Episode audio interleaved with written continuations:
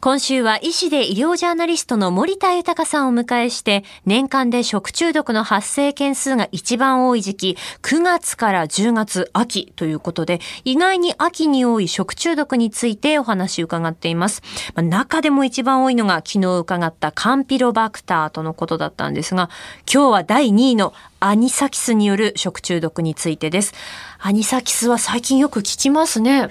アニサキスによる食中毒。アニサキス症とも呼びますけれど、はい、アニサキスという寄生虫の幼虫がいる魚介類を食べた数時間後に幼虫が消化管の壁に食いつくことによってお腹の痛みなどを起こす感染症なんですね、はい、報告件数なんですけど厚生労働省の統計によると2006年には5件だったのが2016年には124件そして2021年には344件と増加しているんですね。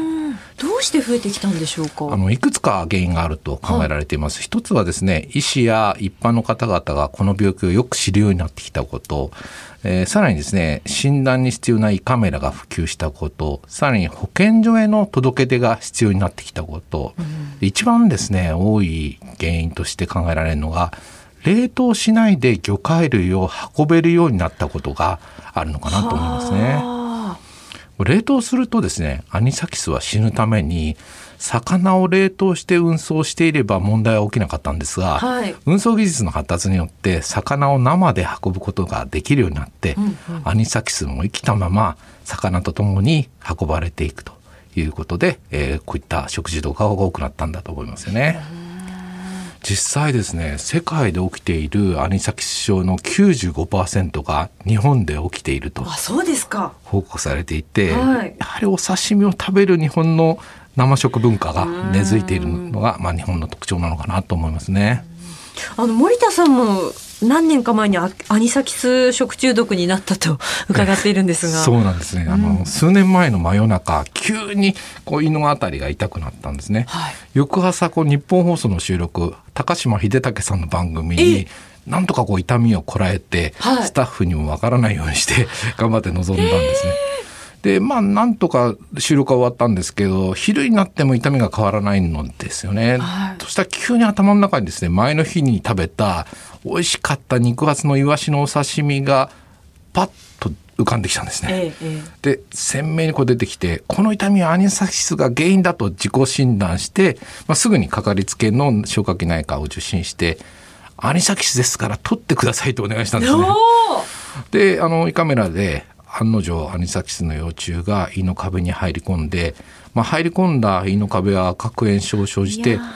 入り込んでいない幼虫の一部はですねバタバタと暴れるような像をあの確認しました。はい、でこう胃カメラの管の中に細い毛抜きのようなこう器具を入れて、ええ、アニサキスを胃の壁から抜いたらすぐに痛みから解放されて、うん、まあ、午後には仕事に戻れたということですね。アニサキスの幼虫っていうのは2、3センチぐらいで肉眼でよく見えるということなんですね。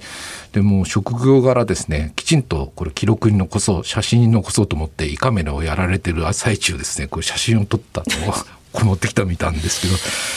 けど結構半分ぐらいねアニサキスの頭が腰痛があの胃の壁に入ってるのが見えますね。手元に写真があるんですけれどもこれしっかり入り込んでますよね。そうですね。実際には三匹いたんだと思うんですけど、そのそうですね。三匹いて、うん、3匹とも引っ張って撮って、えー、まあ写真写ってるのは一匹だけで、